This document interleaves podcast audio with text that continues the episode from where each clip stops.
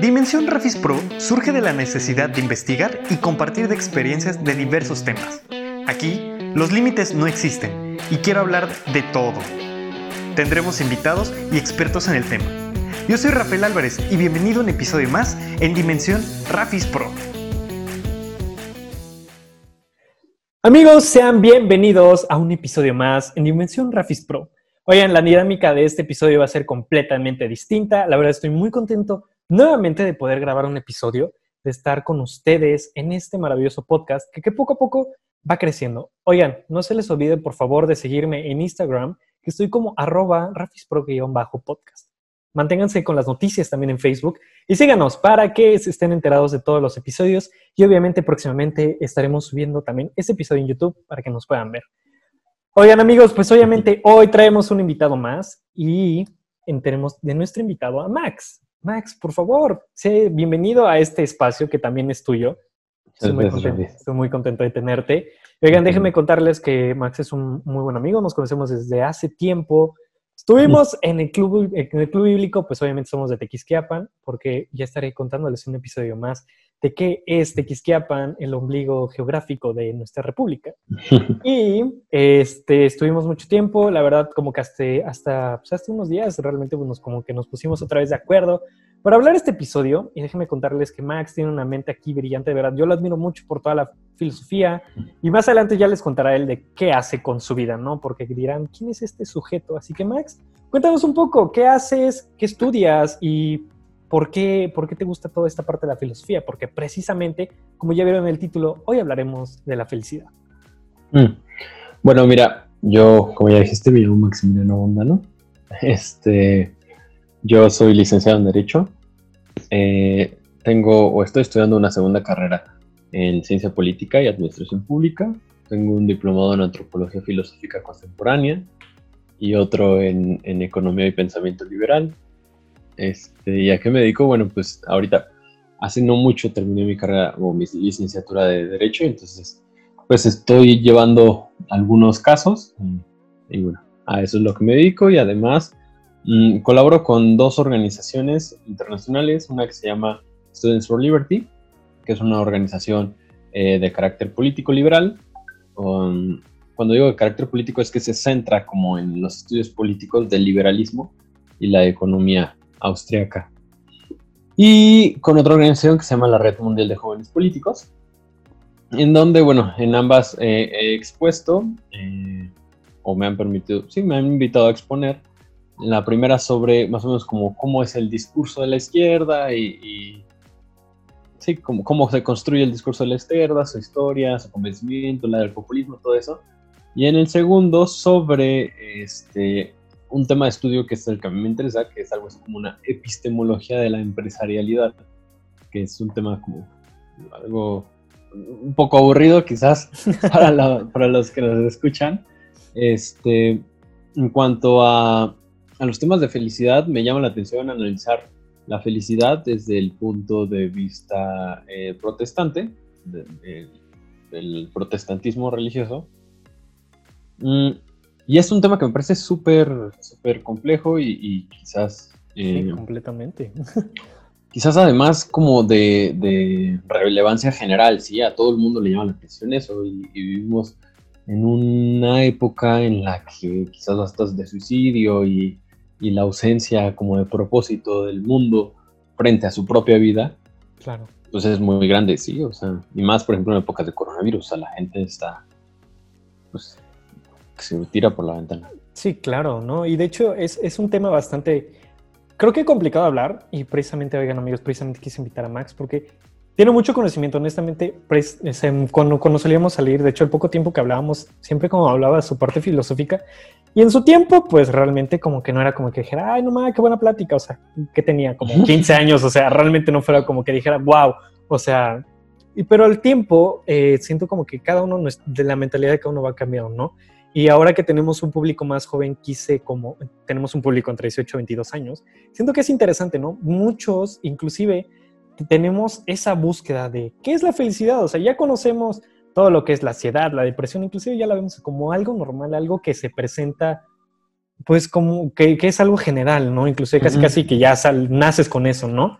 y en muchos casos sí, en otros casos no, pero nadie dice qué es la felicidad y pues como tú me lo mencionabas, o sea, es un tema bastante amplio, bastante eh, distinto. Yo realmente no quise aventarme este episodio solo. Uno, porque siento que no tengo el conocimiento y dos, porque siento que si haría como investigación solo, no tendría ni la, de hecho le empecé, pero no tendría ni la menor idea por dónde empezar. Es un tema bastante amplio. Muy, muy complejo, pero pues vamos a abrir el tema, ¿no? Y fíjate que todo esto surgió de por qué hablar con la felicidad, porque un amigo eh, me dijo, oye, me gustó mucho el episodio que hiciste de, me parece que fue el segundo episodio que hablaba un poquito de Pizzagate, y el, y el tercero, que era de amor trascendental, que precisamente es la teoría de las almas gemelas, de tu amor platónico y todo este show, ¿no? Entonces, como explorando un poco de todo, me dice este amigo, oye, fíjate que estaría muy padre que tocaras el tema de la felicidad. Y me dice, ¿por qué? Bueno, ahí te va. Mi razón es la siguiente. Pues como ya te mencioné, conocemos muy bien lo que es la depresión, la ansiedad, vivimos en tiempos de cuarentena, pero nunca vemos a alguien que diga, es que la felicidad la podríamos como, obviamente es trabajo de cada quien, pero como que no hay, no hay algo y alguien que te diga como la felicidad quizá la puedas alcanzar así, la felicidad quizá pueda ser esto. Sí, quizás es como cuando uno le traen un reloj, ¿no? Y le dicen, esto es un reloj. Exactamente. como, esto es la felicidad y usted se la tiene que poner en la muñeca izquierda. Exactamente. Y es que realmente, ahí les va el spoiler alert, no es algo que realmente como que nosotros les podamos decir, esto es la felicidad. Mm. Siento que ahorita lo vamos a desarrollar un poco más, pero yo no, o sea, ya les lanzo mi opinión, no creo que la felicidad pueda ser como ¿Sabes qué? Puede ser algo completamente tangible como, oye, esto es la felicidad, ten, te la regalo, ahora ve y úsala. Siento que no va por ahí. Pero Max, cuéntanos un poco, ¿qué, consideras tú que, es la felicidad? Más en estos tiempos que hmm. ya ves que muchas personas sienten que lo superficial, lo material, este, inclusive ser influencer, como aquí su servidor luego suele creerse, ¿verdad? Eso es la felicidad, ¿no? Como que si haces todo eso, te esfuerzas, y todos te reconocen, este, pues eh, con eso vas a ser feliz. Porque es lo que buscamos como, como ser humanos, dejar esta huella como en la historia, así como los grandes pensadores, eh, científicos, no sé, todo, que dejaron como su huella en la humanidad, como que todos aspiramos en cierto momento llegar a impactar a las vidas y como que dejar nuestro nombre en la historia. Bueno, mira, a mí me parece que la felicidad no es un estado, como decir, eh, de ánimo que uno pueda decir o, experimentar en, un presente temprano, ¿sí? Como en una juventud eh, temprana o media quizás, la que, la que vivimos tú y yo. O en una adultez temprana tampoco. Me parece que es un como una conciencia en la vejez de que lo que se experimentó en la juventud valió la pena ser vivido, algo así, ¿sí? Entonces, me parece que cuando uno llega a la vejez, uno puede tener, ahora sí, o caer en, cuenta, o mirar en retrospectiva y pensar, viví una vida feliz, y, o, viví una vida buena o virtuosa, y ahora que soy viejo, puedo, puedo eh, concebirme como una persona feliz o como una persona que, que hizo bien las cosas. Algo así. Ahora, creo que el problema principal en, estas épocas es como el hiperhedonismo. ¿sí? Ah, existe un hiperhedonismo eh, en, el cual en la juventud y, también los, adultos grandes creen que la felicidad es vivir el momento o el hoy o el ahora o algo así, ¿sí me entiendes? Sí, sí, sí, claro. Yo, yo no, no creo que sea esa la felicidad. O sea, a mí me parece que la felicidad trasciende un poco más allá de lo que yo puedo estar experimentando en el presente. O sea, en el presente o ahorita, por ejemplo, yo puedo estar, no sé, alegre, excitado, yo puedo estar este, triste, eh, eh, decepcionado, melancólico, ¿no? Pero tanto como decir, yo ahorita estoy feliz, cuando uno concibe la felicidad como un estado pleno, yo no sé si ahorita puedo estar en plenitud, ¿sí? Porque la plenitud me obliga a pensar que esa plenitud fue construida por experiencias pasadas, pero si no tengo un acumulado de experiencias pasadas y un acumulado de buenas decisiones, pues yo no puedo decirme ahorita, bueno, soy feliz. puedo decirme, bueno, ahorita estoy quizás un poco más en paz, ¿sí?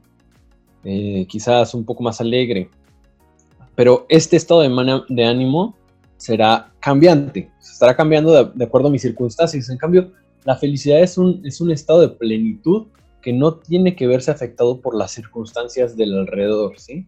Sino que, en, que en algún momento el hombre se siente feliz y se sabe feliz y entiende que es feliz, aunque en algún momento puede estar eh, decepcionado, por ejemplo, ¿sí?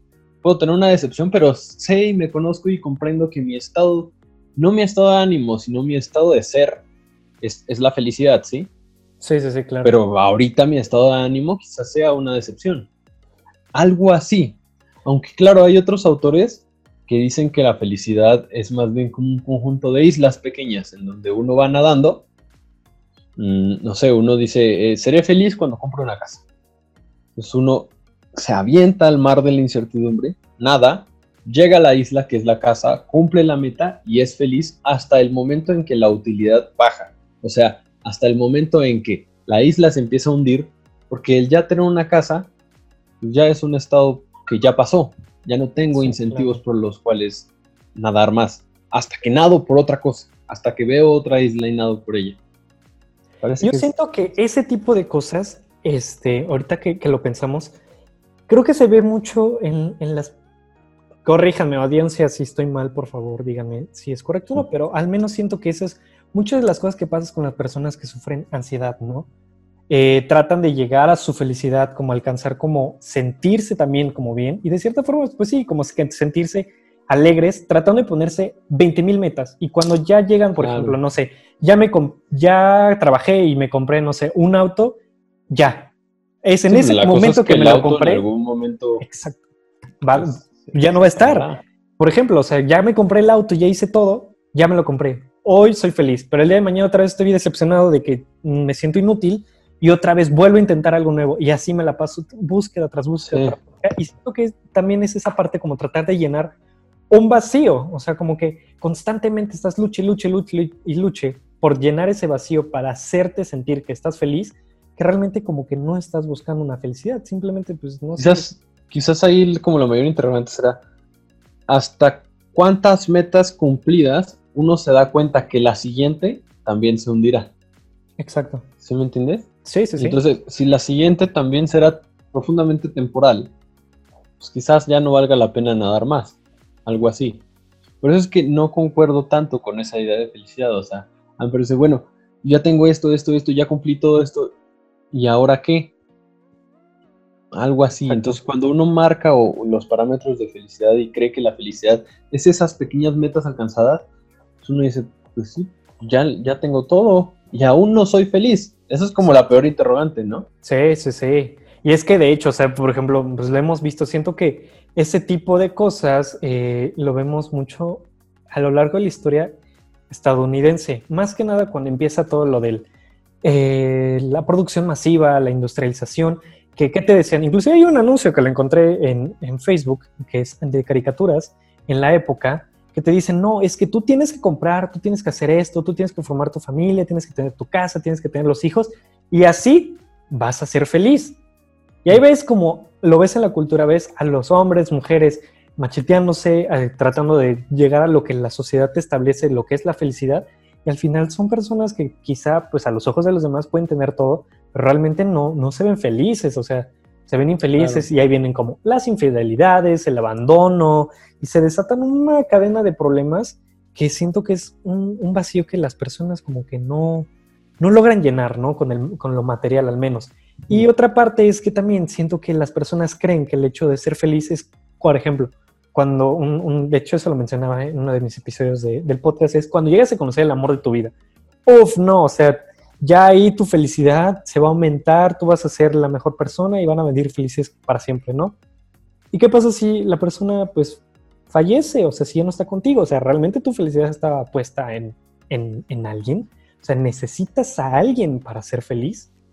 No sé, quizás. Eso es una buena interrogante, ¿no? Eso, es una muy buena interrogante. Porque pues, es muy seguro que el hombre se realiza en sociedad. Eso es cierto. Este, entonces, quizás si se necesita a alguien, uno no sabe. El punto es que me parece que la idea profunda es que la felicidad es un estado que se va construyendo de manera paulatina. O sea, no es un estado al que uno llega, como la isla, uno llega o compra una casa y ya es feliz. No, no.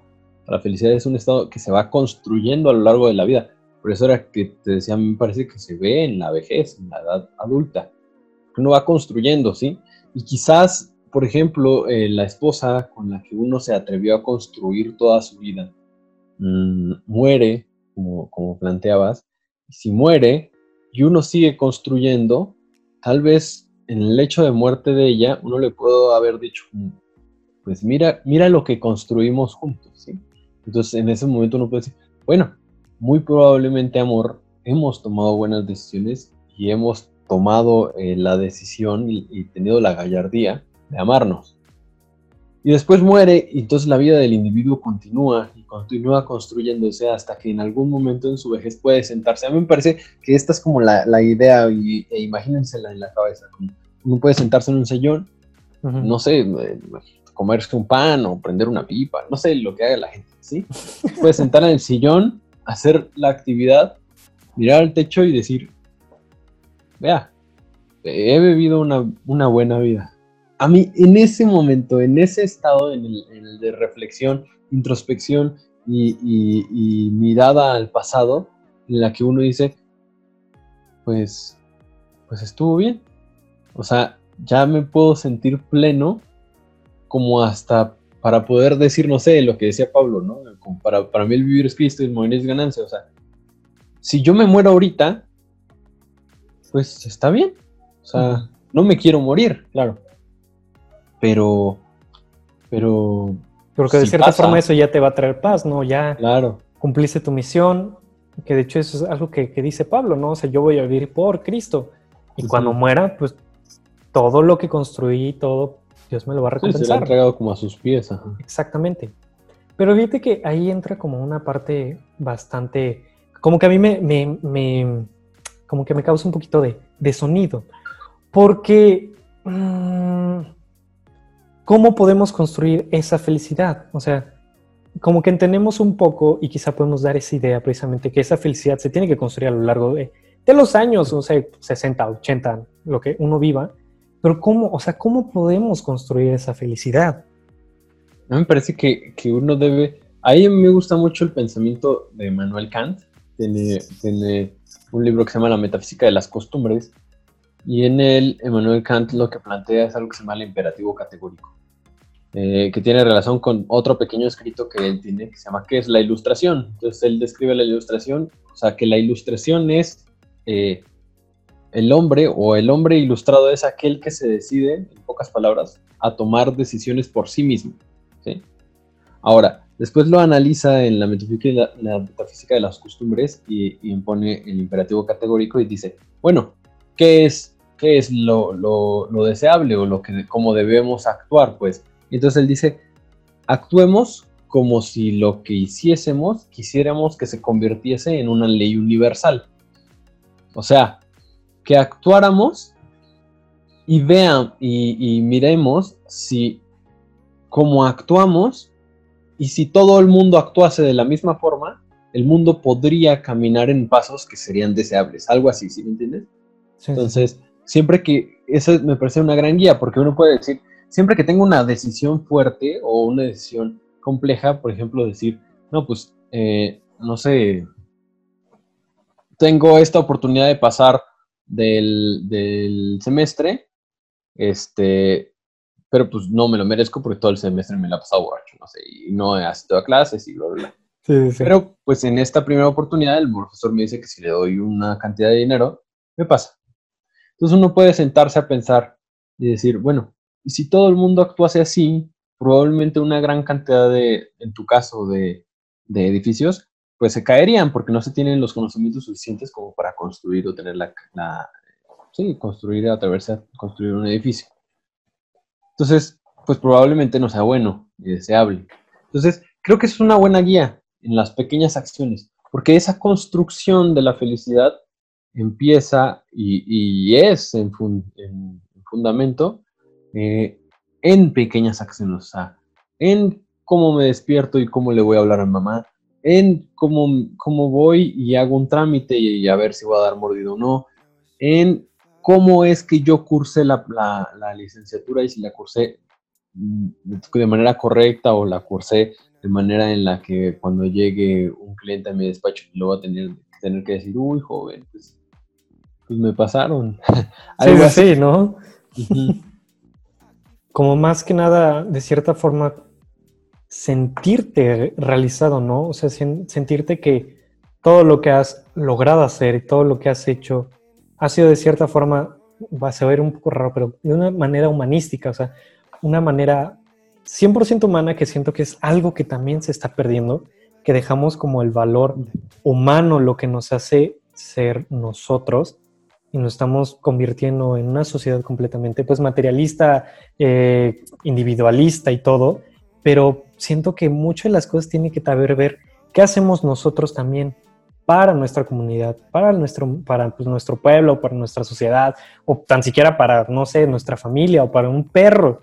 O sea, como que todas esas buenas acciones, de cierta forma, hacen que nos sintamos también, yo considero, que nos sintamos plenos. Claro. Y no me refiero como, no sé, o sea, creo, yo considero que no todos tenemos el mismo llamado a, ser misionero o ser, no sé, un embajador o ser, no sé, un diputado que realmente quiera hacer un cambio o, inclusive ser padre. Siento que no todos tenemos ese mismo llamado y al menos yo considero que esa parte de ser padre, de tener un hijo, eh, sigue siendo un tabú que, por ejemplo, al menos eh, si, te, si te ¿y vas a tener hijos? Dices, no, pero ¿por qué no? Pero si eso y el otro, y es como, pues que pues, yo, o sea, realmente no quiero tener hijos, ¿no? pero al menos siento que cuando tú pasas ese legado a, alguien más chico, de cierta forma dices, pues, y lo ves crecer, dices, es que sí hice un buen trabajo, ¿no? Lo dejé de cierta forma listo para que pueda enfrentar al mundo con sus dificultades, pero que también cree un criterio propio, ¿no? Y siento que esas son una de las formas en que siento que también eh, podemos llegar como a, la felicidad. No sé qué opinas tú como en, la realización de las propias expectativas en el hijo que uno deja. Algo así. Sí, quizá también en el hijo y pues también como en, pues, tus propias como eh, metas este, y también como... Su propio legado. Pues. Exactamente. Y también pues obviamente ser la parte humanística, o sea, ayudar, ¿no? ¿Qué le vas a dejar a, a tu sociedad? O sea, ¿qué le vas a dejar a alguien que ni siquiera ni es de tu familia, ni es tu amigo? O sea, comunidades, este, asilos o qué vas a hacer tú también por, por esta humanidad, que quizás siento que también es un poco trabajo en nosotros generar ese cambio, ¿no? Ah, no, claro, sí. O sea, yo sí creo que uno tiene una obligación social. Ahora, a mí me parece que esa obligación social surge del individuo. O sea, a mí no, no, no me gustaría, por ejemplo, que llegara un Estado y, planteara u obligara por medio de legislación a ser bondadoso, algo así, sí. Ajá, sí, claro, Lo ¿no? Que suele pasar. Este, no, me parece que, viene del individuo y que el hombre además se construye como ser humano. O sea, yo cuando realizo una labor social, yo me construyo y me realizo como, como, como hombre. Entonces, o sea, creo que es algo fundamental en, una persona que desea ser, ser pleno, llegar a la felicidad.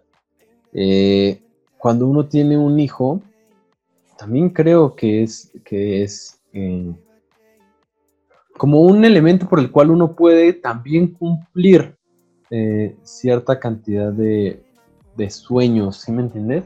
Sí, sí, de sueños, delegar una, una perspectiva incluso, ¿sí? El, deseo de que él se realice eh, y que yo me sienta realizado en mi hijo, algo así. Sí, viéndolo realizarse también, o sea, como que es un círculo. Claro, porque uno dice, pues ese es mi hijo. Algo así, sí, como que uno se levanta la corbata y aunque el hijo no haya estudiado lo que uno quiso o algo así, no puede sentirse, verlo hecho y verlo convertido en un, en un ser humano fuerte y real. Que uno diga, pues, pues, vea, o sea, yo me siento orgulloso y yo me realizo, me realizaré en mis hijos y mis nietos, algo así, sí. Claro que también me parece un elemento importante. Ahora, por supuesto que hay gente que no tiene el deseo de tener hijos, que se puede construir, realizar como hombre eh, con la ausencia de ellos, ¿no? Claro, mm, pero pues, creo que eso es una perspectiva bastante individual, este, muy personal, pues. Claro, eh, honestamente sí, y siento que también, bueno, al menos yo lo vería como una, o sea, para mí es como una forma mm, egoísta, como no querer pasar ese conocimiento, pero siento que no todos, o sea, siento que no todas las personas son capaces de, ser padres o ser madres. Siento que también mm, esa es una parte muy, muy importante, el hecho de tener la madurez suficiente, o sea, vemos el problema que existe, ¿no? Embarazos en, no deseados y todo esto, y obviamente pues son descuidos, ¿no? Entonces, por ende, pues las personas no están capacitadas y vemos que el abandono, eh, pobreza extrema, que son temas que también se relacionan bastante, pero siento que no todos estamos llamados a ser hijos. Honestamente, yo sí quiero tener hijos, pero al menos en, en, mi círculo, en mi entorno y todo, que veo muchas personas, o más bien veo muchos amigos que dicen, es que yo no quiero, o sea, yo no quiero tener hijos, o sea, y ahí entra la parte es que yo no quiero responsabilidades y si no lo hago bien. Y al menos como que a mí me entra un poco como la incertidumbre de, más que nada, ¿qué le vamos a dejar el futuro? ¿No? Vemos problemas como cambio climático, enfermedades, sequía, hambre, pobreza, que realmente te pones a pensar como es que, ok, yo como, como padre le voy a querer siempre dar a lo mejor a mi hijo, ¿no? Pero qué hay con el entorno, porque pues sabemos que el entorno influye bastante, o sea, ¿qué le voy a dejar a mi hijo? Entonces, como que ahí entra un debate, que es otro tema completamente distinto, pero al menos siento que también en la realización de, ver a otro ser que es, que es tuyo, o al menos, o que, no sea tuyo, que no sea de tu sangre, lo adoptas y todo, este, verlo realizarse, siento que es uno de, una de las como metas que a veces como que tenemos como seres humanos. Considero que ese es un, un muy buen punto. Y ahora, por ejemplo, por ejemplo, ¿qué, qué, qué, qué más podrías considerar? Bueno, yo al menos considero que realizarse como, como persona, llegar también a la espiritualidad, como lo decía en, en el discurso del, del, del, banquete, donde estaba... Ah, ah, gracias, Platón, y, y, todo esto, que es precisamente que que, de, que el amor te, te, debe llevar no solo a lo físico, sino a lo espiritual. Y yo siento que también la felicidad debe de estar enfocada a la parte espiritual y obviamente en, pues, en sentirse uno pleno. Bueno, yo obviamente ahí lo voy a ver desde un punto de vista pues, pues cristiano, ¿no? También me parece, yo sí creo en lo que decía Salomón en Eclesiastes de, de teme a Dios y guarda sus mandamientos porque esto es en todo el hombre. Ahora, ojo, eh, desde un punto de vista cristiano, la Biblia ni Dios jamás prometen que va a ser feliz. O sea, nunca existe una promesa de que usted va a ser feliz. Existen promesas, por ejemplo, para el pueblo judío de que van a tener riquezas, o para Abraham que iba a tener una gran descendencia, cosas así.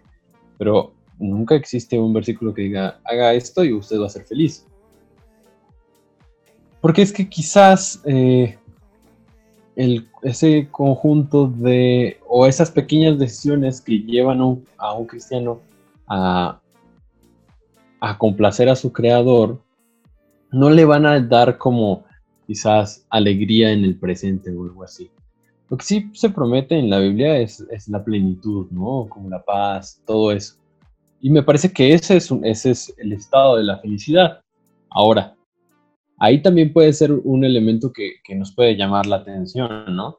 Muy probablemente, eh, aunque esas pequeñas acciones o, buenas decisiones en el presente no nos lleven a como las mejores circunstancias, eh, cuando uno llegue a la vejez y vea en retrospectiva y piense si vivió una vida virtuosa o no, que le puede dar felicidad, aunque en esos pequeños momentos que uno decidió ser correcto no se encontraba en la mayor alegría, cuando uno se eh, ve en una vida cumplida que actúa de manera virtuosa, pues muy probablemente sea lo mismo, o sea, la felicidad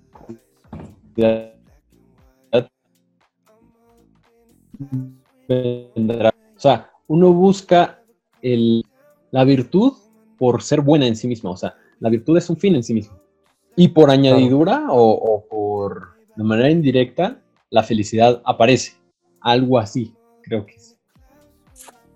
Claro, claro, claro. Y de hecho, pues sí, obviamente, por esa parte cristiana, cuando me lo planteaste la primera vez, sí me con cara de, no, pues sí es cierto. O sea, nunca realmente dicen como de, haz esto y tú vas a ser feliz el resto de tu vida. mm. como, como en los cuentos, ¿no? Y vivieron felices no, como los cuentos, no, como la gente, por ejemplo, de Pare de Sufrir o cosas así que le están prometiendo uno.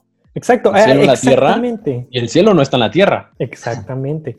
Sí, sí, sí, y eso es cierto. Y, creo que es que creo que estamos llegando como a la conclusión, más que nada, es que es como todo lo que forjas en tu presente no lo ves como felicidad, lo ves más como, de cierta forma, hasta a veces una carga.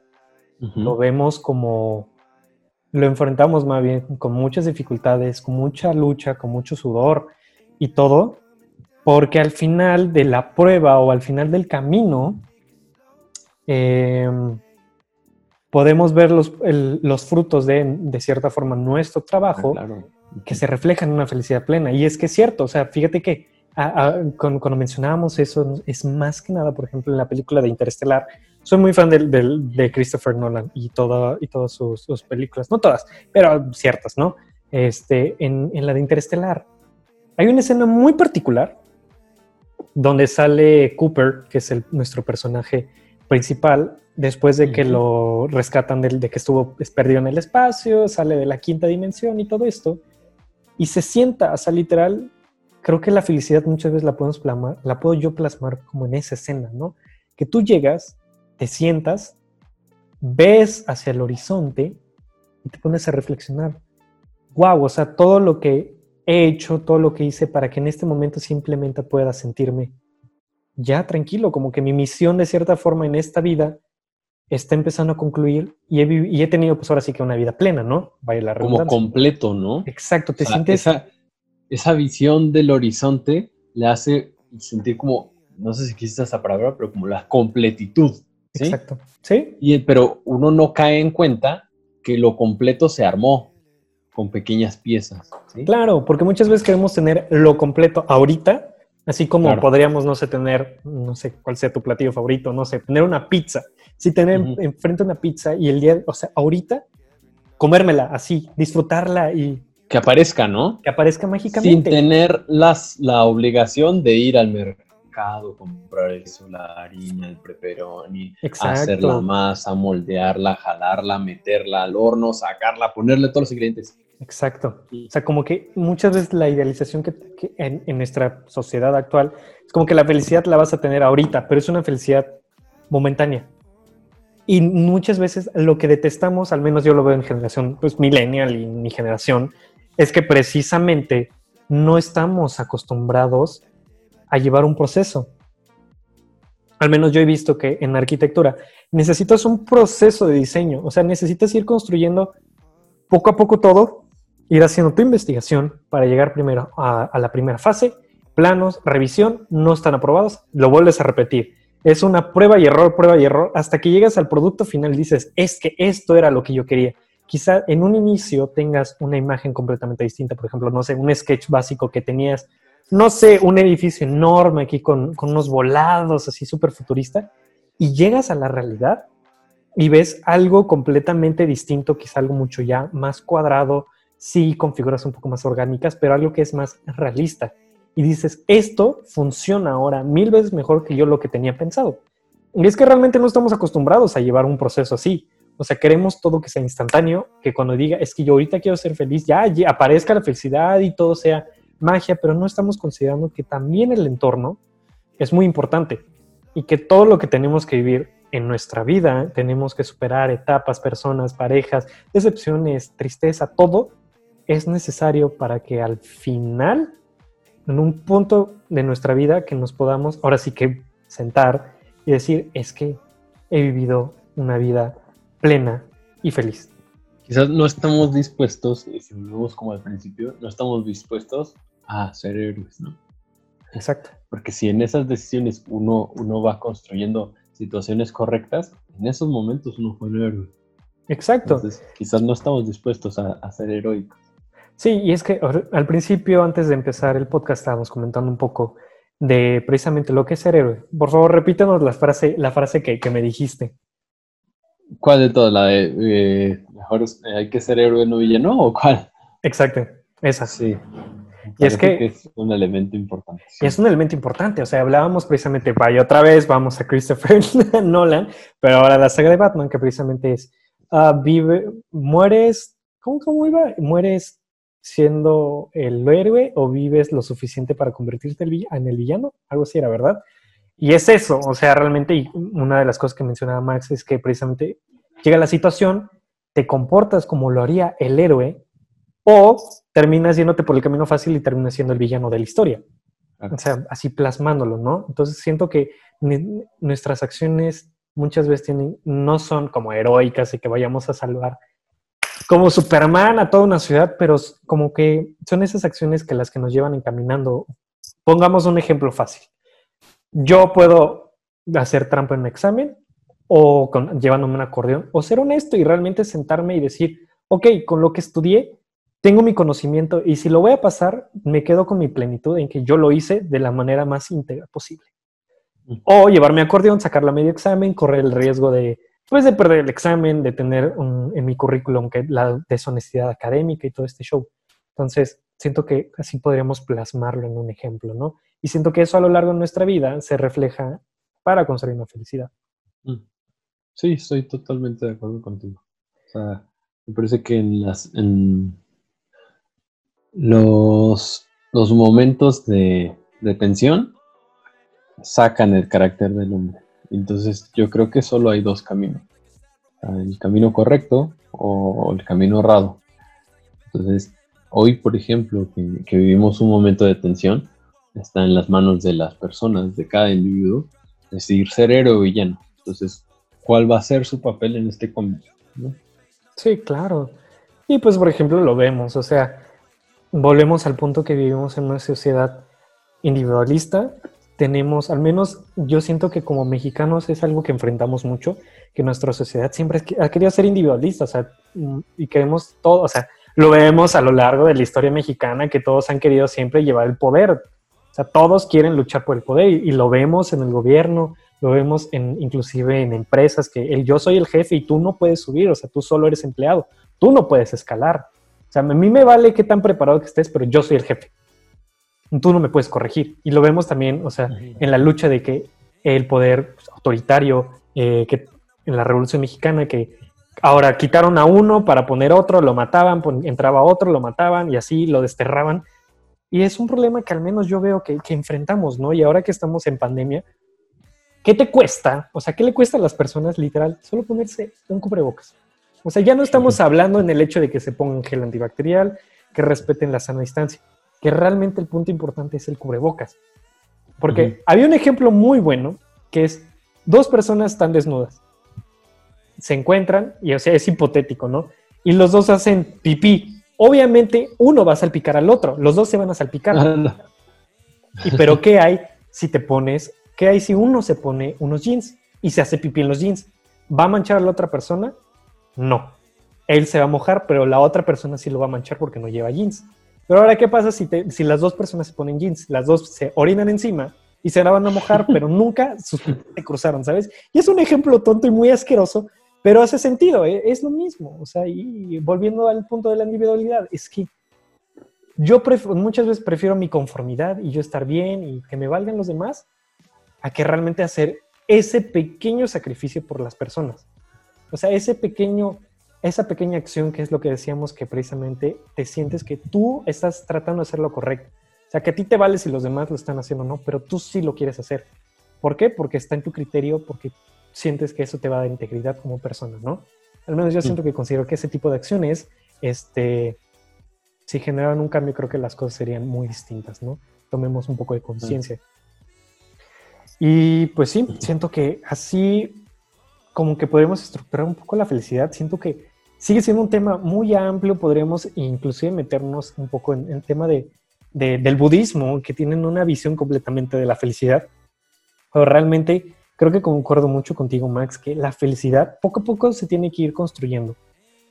Te pueden hablar de felicidad instantánea, que muchas veces es necesario, porque no sabemos aprovechar, por ejemplo, un momento, no sé, en familia, todos en el celular, ¿no? ¿Dónde está la convivencia? ¿Dónde está la, hora de querer platicar? ¿Dónde está esa interacción? Pero ¿qué hay si literal te concentras en el momento, quitas todos esos distractores y disfrutas realmente la compañía, el tiempo y se, y se vuelve un momento de calidad? Siento que esos son momentos de felicidad que se deben de aprender a aprovechar, más no es la felicidad plena. Así es como yo lo podría ver. Sí, sí, sí. Y bueno, Max, creo que ya se nos acaba el tiempo. Me gustaría que, que, nos platicáramos más sobre este tema. Creo que hay mucho más que explorar. Pero honestamente, creo que esto fue muy acertado. Y creo que esta, precisamente esto va para el público, ¿no? ¿Qué consideran ustedes que es felicidad? ¿Realmente creen que la felicidad se consigue en el momento o la felicidad se va construyendo?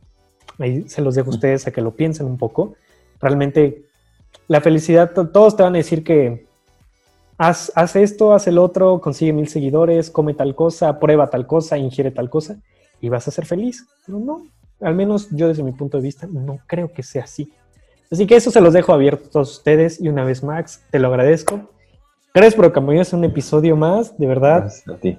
Estoy muy, muy feliz de que podamos haber platicado esto. Siento que era un tema bastante interesante. Y oye, para cerrar, te voy a volver a hacer la pregunta de hace rato. ¿Cuál crees que ha sido el mejor consejo que alguien te haya dado? Así para cerrar y dejarlo al público. Que el mejor consejo que alguien me haya dado me lo dio un papá y era eh, el que no sabe a dónde, a dónde a dónde quiere llegar, termina llegando a donde lo quería. Ese es el mejor consejo que me han dado. Y eso es muy cierto, amigos. Así que ahí se los, se los dejamos para que lo mediten, repítanlo, esta, repitan el podcast cuantas veces sea necesario, porque es una realidad. Y honestamente, siento que también se relaciona mucho con esto de la felicidad. Necesitamos reencontrarnos, saber hacia dónde vamos a dirigir, y siento que al menos nosotros, pues como que lo vemos también de una manera cristiana. No le estoy diciendo que cambien de religión ni nada, pero es un buen punto de analizarlo también, ¿no? Así que, oigan, nos tenemos que despedir. Muchas gracias por habernos acompañado en un episodio más. Estoy sumamente feliz de poder estar con ustedes y oigan, como siempre les recuerdo, síganos en Instagram, estamos como Rafis Pro-podcast y en Facebook estamos como Dimensión Rafis Pro para que pues, obviamente se enteren de las noticias. El canal de YouTube ya está abierto para que también, si no tienen ninguna de las plataformas en las que estamos disponibles, Spotify, Apple Music, Google Podcast y todas las demás que realmente yo no uso, pero de seguro ustedes sí, pues nos sigan en YouTube. Así que no se pierdan esa oportunidad. Y Max, una vez más, pues gracias por estar aquí. Es un honor. Y amigos, nos despedimos y gracias por estar aquí en un episodio más en Dimensión Rafis Pro. Nos vemos la próxima semana.